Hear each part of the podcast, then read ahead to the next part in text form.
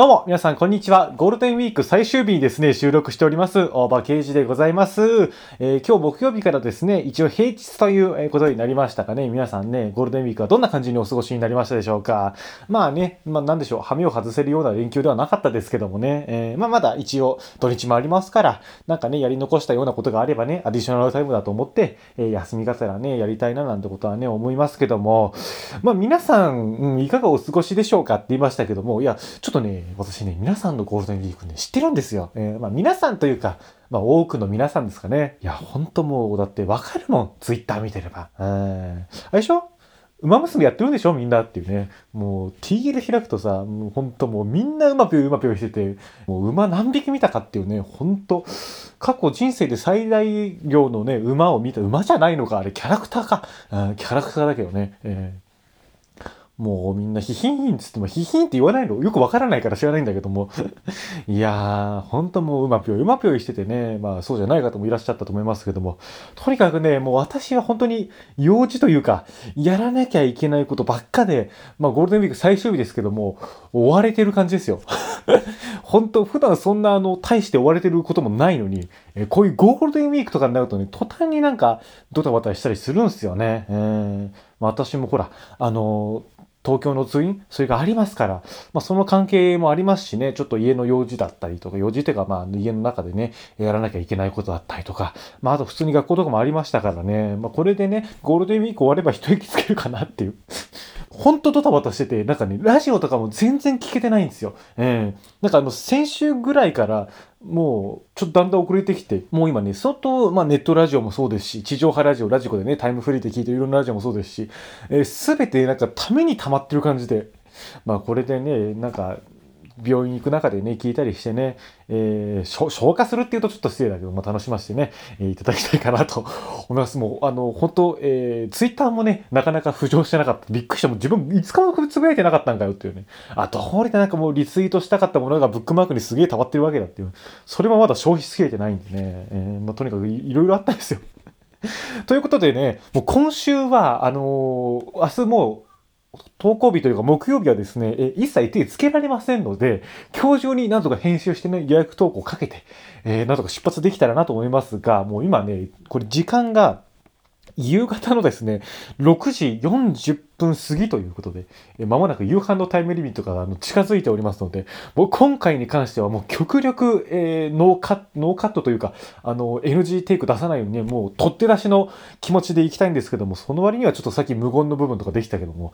えー、焦ってます。ということで、なんだろう、ちょっとたまにはね、ヒアさんの今週のお題増えてみたいと思います。えー、今週のヒアさんのお題は、最高の一日を妄想してみた。ヒヤヒヤ、ゴールデンウィークに突入しましたね。ゴールデンなウィークでない皆さんはいつもお疲れ様です。ありがとうございます。さて、今週のお題は最高の一日を妄想してみた。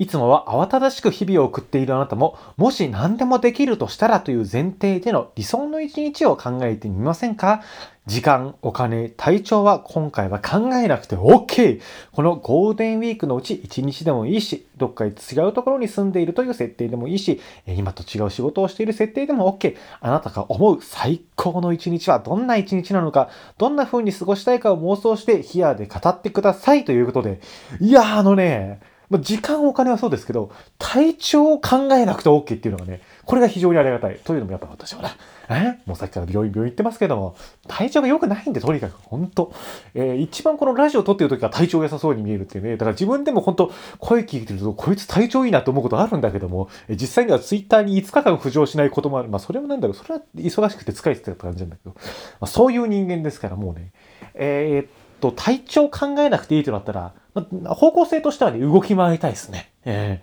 ー、なんだ、もうだから、縄跳び500回とかで満足できちゃうんじゃない？もう今の体調で。それできたらもう万々歳だもんな。あ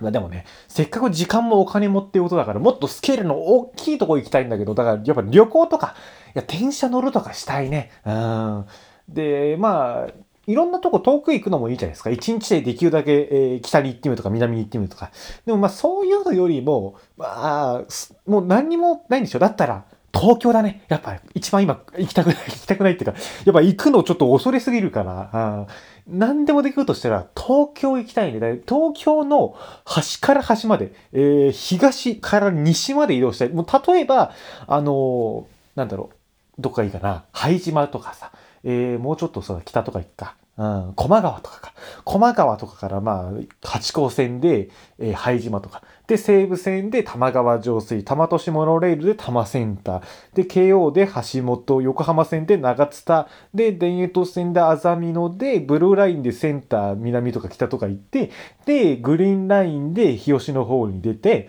で、えー、東横線で自由が丘、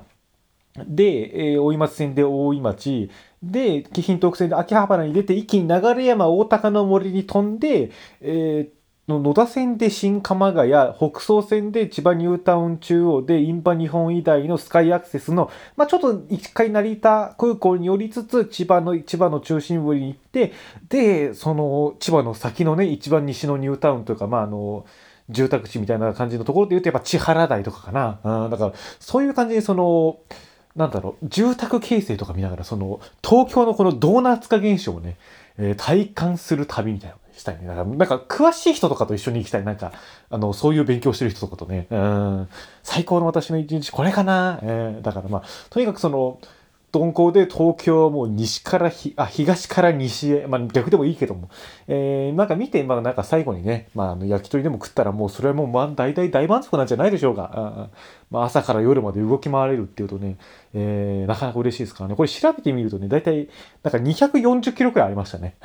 東京だけで240キロ移動するっていう。まあでもなんかいろんなとこ見て回りたいかっていうか、その都心よりもそのなんかね、郊外のね、街並みみたいなものをね、いや、楽しみる日が来たらいいな、なんてことは、えー、思いますが、まあ、とりあえずまず通院しないとっていうね、まあ、そればっかりなんですけどもね。でも、あの、ヒアのこのタグでこんなこと言ってる人やっぱいないでしょうね。あみんな馬娘やってて、みんなあの、吉村敏夫さんとコラボしてラジオ撮ってるから、まあ、みんなでもないか。えー、だからもうなんだろう、もう相変わらずその、ヒアの顔の飯を食う感じじゃなくて、えー、なんか社員食堂で一人コンビニのサラダチキン食ってみたいなやつになってますけども、まあ今週もね、そんな調子ですが、えー、始めていきたいと思います。それでは行きましょう。おばけじハングアップターミナル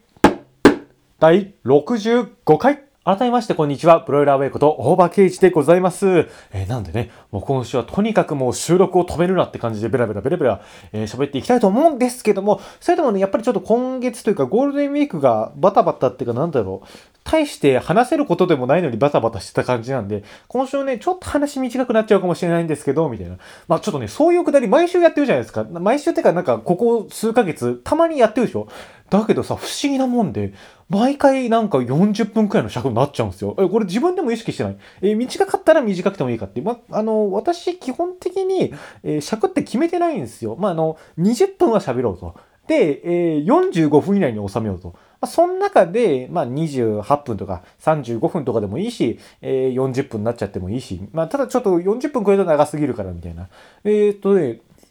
そういう感じでやってて、で、基本的にもうほんと喋りたいことを喋りたいだけ喋るっていう、もうそういうノリですから、あの、話題をね、カットするとかも基本的にないんですよ。なんでね、まあ、あの、非常に毎回何分になのかドキドキしながら撮ってるんですけど、大体撮り終わったと見てみると、あの、40分とかで、あ、自分はこれくらい喋りたいんだなっていう、なんか大体その自分の頭の中で喋りたいトークの尺みたいのが、だんだんなんか明確になってきてて、えー、これはいいのかどうかわからないんですけども、とにかくね、あの、毎回、毎回ちょっと最近は40分くらいということで、もう40分番組って言っちゃっていいんじゃないかな、なんてことは思うんですが、そうとしまして、まあ、ちょっと本編行きましょうか。ね。えー、そうです。あのですね、先週、先々週からですね、募集していたお便りテーマがあったので、ちょっとね、そちらの方お便りいただきましたので、読み上げさせていただきたいと思います。まずそのね、募集したのがですね、髭剃りデビューのお話を男性皆様、男性リスナーの皆様に、あの、ちょっと聞きたいなということをね、私から申し上げたわけなんですけど、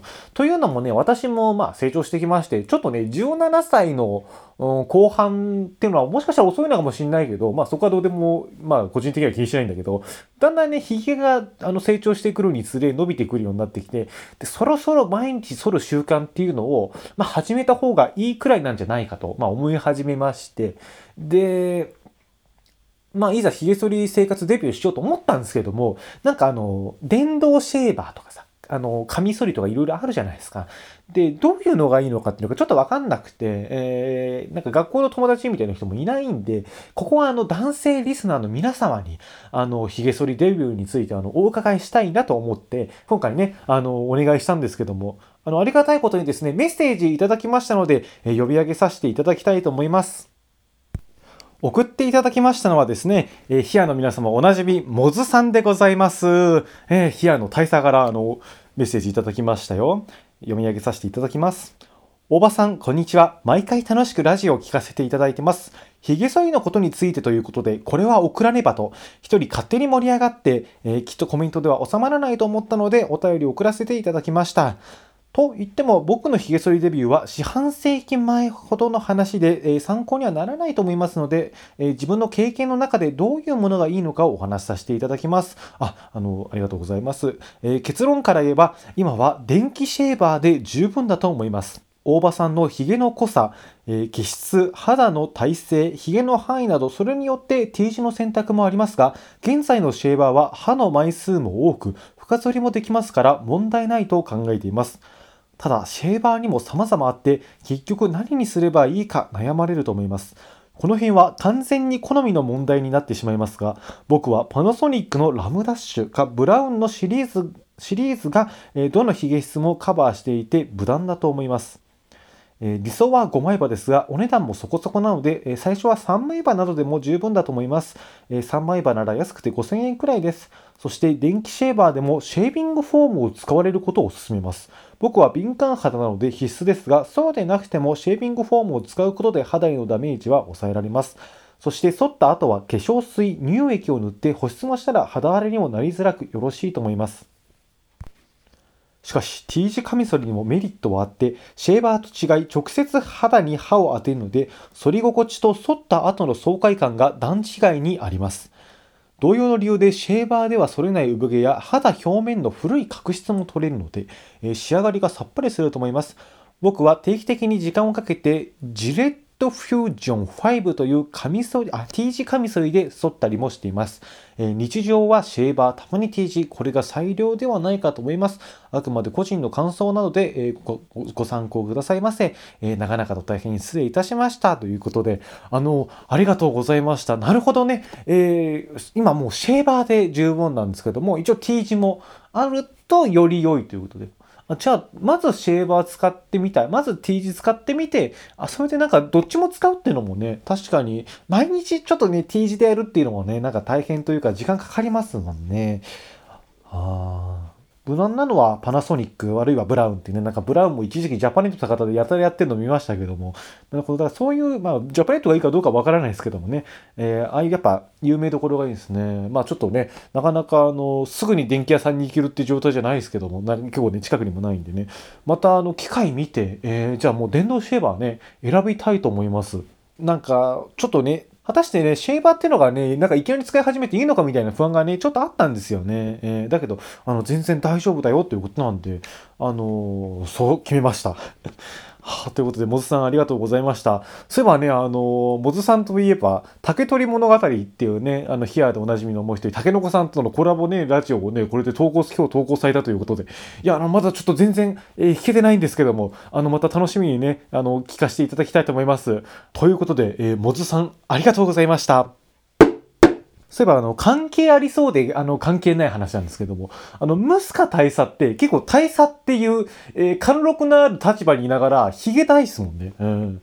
ちょっとあれ、ムスカ大佐ってヒゲあったっけっていうなんか、モズさんからお便りいただいた時に、もう、モズさんのモノマネのあの、お箱のね、ムスカ大佐ありますから、もう、ムスカ大佐が歌う君を乗せたら最高でしたもん。えー、まあ、ムスカ大佐ってそういえばヒゲあったっけと思って、調べてみたんですけども、あ、ないって。そうか、ムスカ大佐ヒゲないのかっていうね。なんか、結構アニメキャラクターの大佐にしては清潔感ある方ですもんね、あの方はね。まあ、それはそうとして、あのー、次の話に行きましょうか。もうここ1ヶ月くらい、毎週毎週この悩みに悩んできました。もう私の頭の中の、まあ、7割くらいを占めてました。この通院どうするかという話ですが。まあ、ついに結論というか、もうこのラジオが投稿されている頃には、私は、えー、多分時間的に東京旅立ってると思いますんで、まあ、もう、これはもうファイナルアンサーなんですけども、あの、東京に、えー、行くことにしました。えー、さらにですね、公共交通機関で、まあ、そして、えー、自宅に帰ってきた後は、まあ、あの自室というか、えー、そういった場所で 1, 1週間自己隔離という、まあ、そういうですね、えー、措置で、まあ、家庭内でも、あの、一致しました。はい。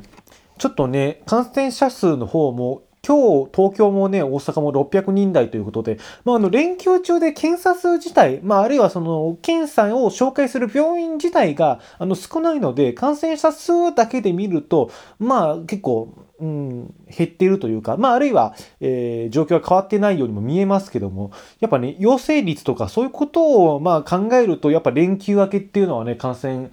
確認者数っていうのが随分あの増えることになるだろうと、え、予想してますし、なんかテレビのね、なんだろう、学者先生のコメントですけども、わかんないですけども、まあ、場合によっては、5月下旬からさらに、え、急拡大のペースが進んで、え、地方にも緊急事態宣言が出るほどの事態になるんじゃないかと。まあ、例えば、北海道とかね、福岡でも、えー、結構感染者出たこともありまして、えこれが山の上なのか、はたまたまだ中腹にいるのかってことはちょっとよくわからないんですけども、まあ、そういうことを考えると、この病院を延期してもいいことは一つもないと。えー、いいことは一つもないというか、状況が良くなっているとは思えないと。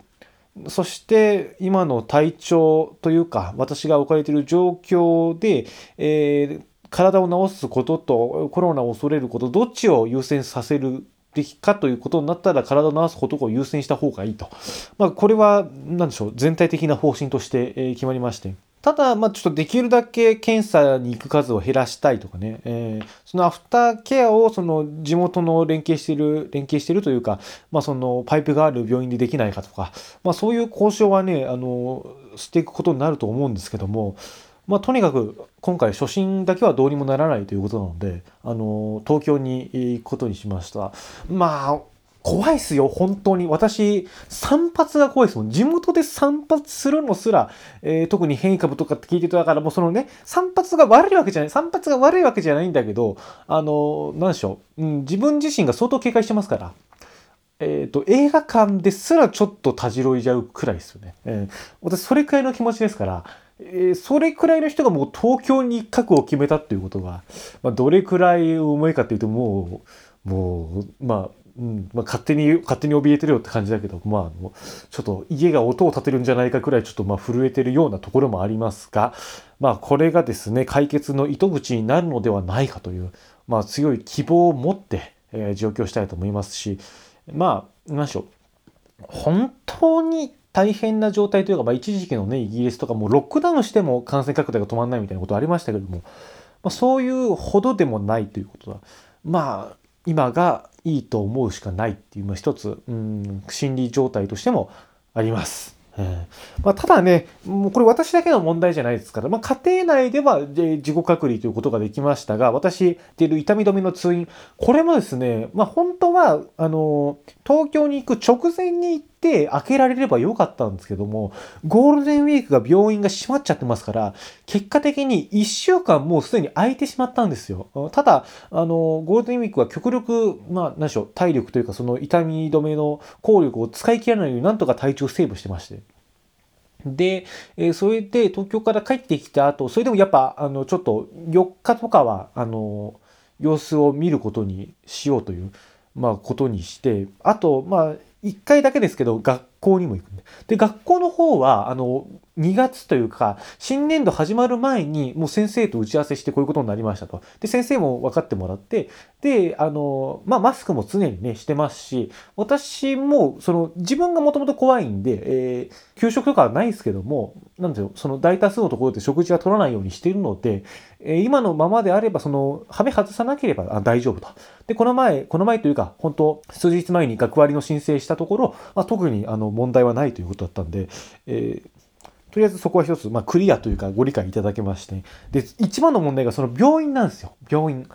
病院の先生の方から一時期ね、あったんですよ。あのー、東京とかから来た人は、ちょっと控えてください。えっと、事前に先生とその相談の上でお願いします。まあ、大体その病院に来る人っていうのは、あの、熱出たりとか風邪気味だったりの人ですから、なんだろう。いつも行ってる患者さんがというわけではないです。東京から来てて体調悪いから、えつってフラッと病院に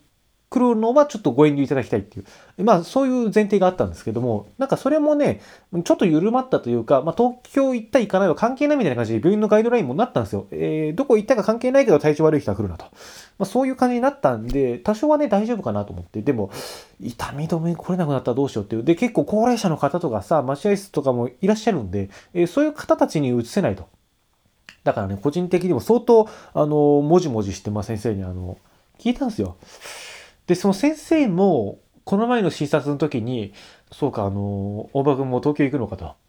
あもうとりあえず予定通りで、えー、考えてるんですけど予定通りのあの予定です。予定通りの予定です。っつったらまあそうか。でもなんか今東京行ったっていうとあんまいい顔されないよね。ってその先生言ってて。ん？これはもしかして先生が一番いい顔しないパーティーなのでは？とちょっと思って心配だったんですよ。だからもう今回に関してはもうはっきり聞きました。東京に私って大丈夫だと思いますか？まあ、クエスチョン1。東京行きどう思います？ピポン、主治医どうぞ。マスクしてれば大丈夫。たたん、クエスチョン2。地下鉄とか使うんとか心配で。ピポン、はい、主治医マスクしてれば大丈夫。クエスチョン3。病院内は感染対策しっかりしてるかもしれないんですけども、やっぱ移動中とかが心配で。ピンポン、はい、主治医マスクしてれば大丈夫。あの、おばくん、大きい本屋とか君行きたいと思ってるかもしれないけど、マスクしてれば大丈夫だからね。はあ。バダン、クエスチョン4。食事なんか会食じゃなくてもちょっと怖いですもんね。えー、変異株とかもあるし、最強時間はできるだけ食感にとどめます。一本、はい、主治医食事？ああ、会食じゃなければ大丈夫だよ。店員さんとあの話すときはマスクしてね。うん。それくらい大丈夫だから。マスクしてれば大丈夫だから。え？クッション5。本当？ピポン。はい、主治マスクしてれば何したって大丈夫だから。つって。え？えー、って。まあ、てな感じのがなんかもう Q&A 形式でちょっとあの再現しましたけども。あの、先生とか、その主治医の先生がね、なんだろう、私から見るとですよ、なんか楽観的なんですよ。うんまあ、特にこの、東京で飯食っても大丈夫っていうの、これがね、私はもうほぼ NG だと思思ったっていうか、自分の中ではもうほぼ NG だと思ってるんですよ。うん。それもなんか、いいと思うよっていう感じで、えー、マスクしてれば大丈夫っていう。だから、どうしてこんな大丈夫なのかなと思って、そうだと思って、ちょっと聞いてみたんですよ。そういえば先生、あの、ワクチンって打ったんですか？って聞いたら、ああ、あの、打ったよ。うん。あのね、やっぱね、2回目はね、ちょっと1回目とは感触違うかなつって。まあ、そんな大したことないんだけど、うん、まあ、やっぱ人によってはね、えー、翌日一休みした方がいいくらいかもしれないけども、まあ、全然あれくらいだったら、むしろその、体にね、反応があるってことは、まあ、分かった。一律で言えないけども、あの、抗体がそれだけしっかりできたって証拠だと、まあ、前向きに受け取ってもらうしかないんじゃないかな、なんつって。でも本当にやばかったら、あの、ちゃんと相談してねって感じだったけど。まあ、なんかそんな感じで、えー、私ね、1回目しか打ってないと思ったんですよ。そしたらなんかもう2回打ってたみたいで、えー、あ、それで主治医楽観的になったんだっていう。まあ確かにね、私はもうあの、針と、まあ、水中車、これをね、交互にやってたんですけども、ちょっと、針の先生の方は東京行くってはまあ言ってないんだ、言ってないというか、そのお断り入れてないんだけども、やっぱそっちの方はまだあの、お年だし、ワクチンも打ってないんで、医療従事者からはギリ外れちゃってるんで、まあちょっと、そっちよりもワクチンをちゃんと打った病院の先生の方で治療してもらおうということで、えー、針、麻酔、針、麻酔、麻酔、麻酔、麻酔、針くらいの感じにしようかなと。まあこの麻酔連続の間に東京行くんですけども、あの、そういうね、えー、まあちょっと調整とかもね、して、まあでも主治医も、なんかワクチン打ってるからすごいなんか、うん、明るいというか前向きになっちゃってさ、私より全然だから家とか帰るとさ、なんか東京心配だねって感じなんだけど、あの先生なんか、あの先生が意外と、あ、マスクしてれば大丈夫だからっていう、なんかその先生ね、なんかちょっと神経質な性格というか、なんか気にしそうな性格なんですよ。もうこっちの勝手な偏見かもしんないけど。でももう数年やっても一緒に、あの、見てもらってますから、なんとなくわかるんだけども、絶対東京行くっていうとちょっと神経質になるかと思ったら、あ、マスクしてれば大丈夫だからっていう、もう想像以上の楽観で、ちょっと私の方が、ええー、って思っちゃう。でもなんかもう翌日さ、昼帯なんか、昼帯かなんか見たらさ、なんかあの、西村大臣が出てて、で、まあなんかいろいろ説明したんですけども、なんかマスクしてても、結構激しい会話していれば、あのー、感染するリスクがある。まあ、えー、果たしてマスクが100%に安全かと言われるとそうではないので、まあ、できるだけ接触を減らしていただきたいみたいなことを喋ってて、もう翌日、おいおい、主治医、やっぱそうじゃねえかっていうね、うん、そういう気持ちにも、まあ、なりましたけども。えー、でも主治医がとにかくその痛みのケアはね、あの大丈夫だから、ただあの、本当に症状出たらダメだけど、症状出たら論外だけどもう、症状出てなかったら、あの病院もその車かなんかで待ってて、で、待合室には行かずに、まあ直接あの治療してまた戻るくらいに、まあしといた方がいいかな、みたいなことを相談しようと思ったんですよ。そしたらもうなんかふらふら、あの、ふらっと、いつも通りあの、来て、あの待合室いて、で、普通に来て、普通にやって、普通に帰って大丈夫だと。まあただしそのマスクはしっかりしてくれと。一応そういうことを言ってくれましたから、あの、とりあえず一つそこ安心で、えー、まあ、東京行けるかなという気持ちはなってました。だからそういう、行ってコロナかかるかどうかっていうことと、そういうなんか、まあ、対人関係的な部分はやっぱあるわけですよ、少なからず。うん、だって、まあ、ね、そういうことをとやかく言う人もいるけど、私がそれ一番気にしてますから。基本的には私は東京から来た人とかが会うのちょっと怖いと思ってますから、まあ、田舎にいる時にね、えー、でもその自分が東京行くことになるのはっていう、まさかっていう。えー、本当東京行きたくて行けてない人がいっぱいいるのにね、っていう。本当ね。あとね、あの、やんなきゃいけないことで言うと、この持病のね、腹痛の方のちょっと資料を私で作んなきゃいけないかなと思ってるんですよ。えー、これまでの紹介状、その、今回ので耳鼻科の先生に行く時の紹介状も、えー、耳鼻科の先生から、あの、耳鼻科の先生に紹介状を送ってるんで、あの、持病のことはさらっと触れてもらったんですけども、具体的なことは書いてないんですよ。こうやって、え手術で入院生活ってなった時に、まあ、そこら辺の打ち合わせみたいなのもありますから、それはちょっと私の方で用意しとくか、その、あるいは必要であれば、その、あるいはね、えー、その主治医に書いてもらうからどっちか、それもまた確認なんですよね。うん、だから、あんまりその、持病辛いアピールをして、ちょっと入院しても対応しきれないみたいなこと言われちゃっても、あの、本当頭抱えて悩んじゃうんで、その時は一番落ち込んじゃうんで。だからね、私もこのお腹が痛いってことをどの温度で伝えればいいかっていうのが、相当、うん、難しいというかね、結構考えてるんですよ。だからそこら辺ちょっと、作戦というか、まあ、病院と交渉しないと、あるいは、あの、科をまたぐことになるかもしれませんけども、えー、まあ、でも本当ちょっとさ、心配なんですよ、本当に。えー、時間とかさ、立地の関係上、今回もう地上電車、地下鉄、バス、まあもしかしたらタクシーとかもね、一通り公共交通機関を使うことになりそうなんですよ。だからね、本当いろいろ心配なんですよね。うん、だから、その中でもできる限り、あの、感染しないようにするにはどうしたらいいかって。まあ一番は、あ隣に人がいないことがいいんじゃないかとかね。うん、待合室でもどれくらい離れかせられるかもわかんないですけども。やっぱなんか電車とかもね、あの、東京とか行くと普通電車にあのグリーン車ってついてるじゃないですか。あの2階建てのやつで、例えばあの一般の車両よりもそっちの方が安全なのだろうかと。あるいは逆にそっちの方が弁当食べたりなんか飲み物飲んだりお酒飲んだりする人がいるから、案外みんなマスクしてる普通車に行った方が安全なんだろうかっていう。もうね、バチバチの賭けみたいなところあります？よ。まあ、だからもう最後は運だなと思ってますよ。うん。もう家族にも言われたら最後は運だからっつって。だからといって自由に行けるかって、まあ、さっき冒頭言ったみたいな感じでどこでもバンバン行けるかっていう。本当もうコロナなかったら、もう暗くても一回中央林間まで行って田園突線で楽しんでくるっていう。まあ、田園都市線で楽しんでくるっていうことをどう表現したらいいか分かんないんだけども、あのー、楽しいんですよ。楽しいんですよ。だから田園都市線とかさ、京王線とかでさ、なんか東京の端まで行っていうのが結構好き。東京の端ってことでもないんだけども、なんかね、そういうとこ行ってみるのが結構好きで。東京の病院行くとね、なんかいろいろ見たりするんだけども。でもさ、なんか、そういうところに行ってかかったかどうか、そういうこと、そういうところに行って、で、そういうことをしたからかかったのか、普通に病院で診察してただけでもかかったのかわからないんだけども、最終的にかかっちゃうと、なんか、あそこ行かなければよかったな、みたいな、なんかそういう後悔をしちゃうような気がするんで、そこはもう今回素直にまっすぐ行ってまっすぐ帰ってこようかなと思います。うん。あと東京行くとね、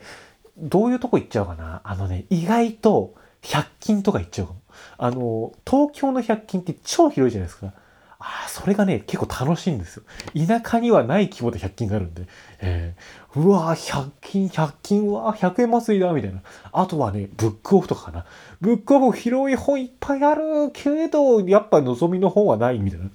なんかね、そういうのもちょっと、うん、後で、その、そこで感染したかどうかわからないんだけども、きっと心の中でそのせいにしちゃうだろうなと、後悔しちゃうだろうなということで、まあ、できるだけ、えー、直線距離で帰っていきたいと思います。うん、ちょっと必要最低限、ちょっと、なんか一人遠回りするとかはするかもしれないけども、でもね、本当本屋とか寄りてえなと思うけどもね、まあでも先生曰くマスクしてれば大丈夫だっていうから、もういざという時はもうその主治医に責任をなすりつけてっていう。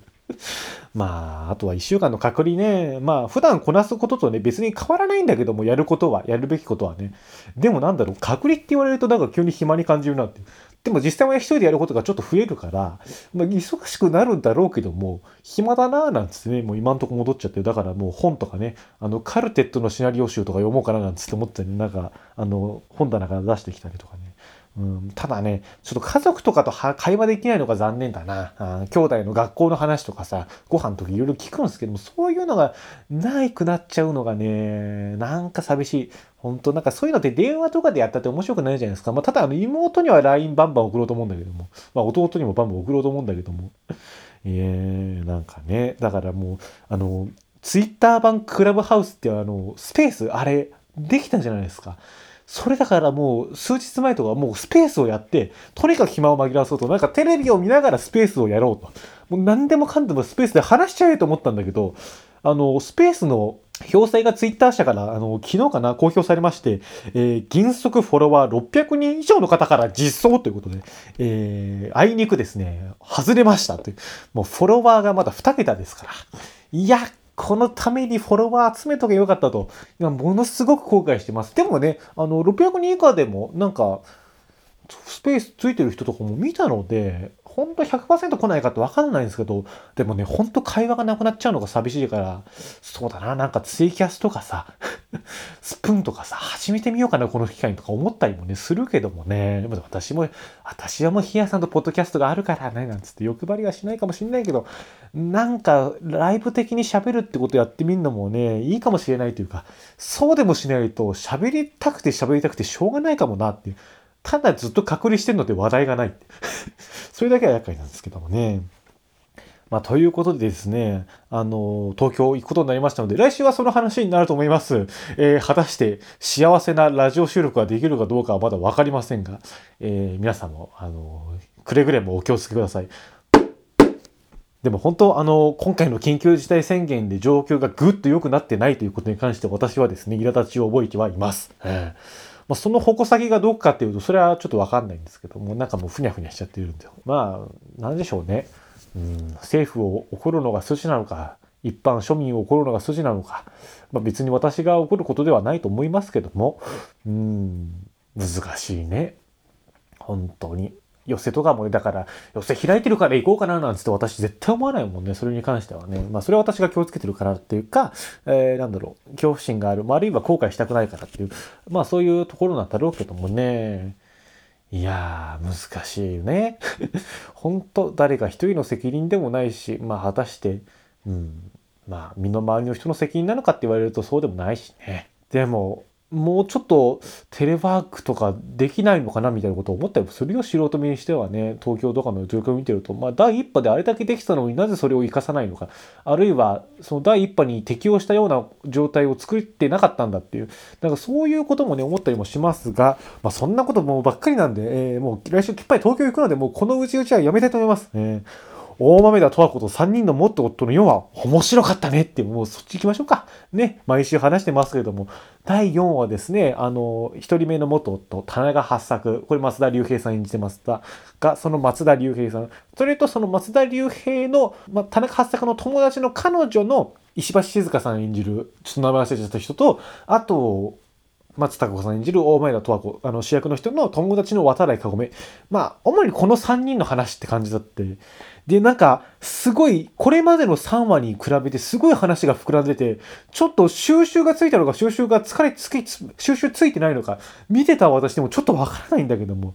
でもね、これがまた最終話には絶対キュッてしまってますから。いやー、どんな感じになるんだろうというね。でも、本当この前の話、誰が主人公メイン会なんだかっていうのちょっと分かんなかったもんね。松田龍平なのか、あるいはその友達の市川美香子さんなのか、あるいは石橋静香さんなのかっていう。だから最後のラップがもしかしたら違うんじゃないかっつって翻弄されたけども。いや、ちゃんと松田龍平だったね。いや、でもね、本当にあの、ちょっと4話から見たって方いたら、あの、絶対最後まで見た方がいいです。あそこだけ見るのは違うと思います。どっか行き着くところが必ずあるはずです。いや、でもいい感じにこじれてきてましたからね。なんかもう、もつれてきてもうみぞみぞしてますよ。えー、あ隔離期間中撮っとけばよかったな、なんか大豆の投稿、なんかダビングとかね、しとけばよかったかな、なんつって、なんかまた見返したいと思うんだけども、あのー、4話、5話も楽しみにしておりますので、また来週もですね、5話の感想を、ちょっと今回、ちょっと短めにしましたけども、ゆっくり話したいと思います。ということで、えー、以上、ここまでのお相手は大場刑事でした。結構長かったかな？ちょっとまた見てみないとわかんないですけど。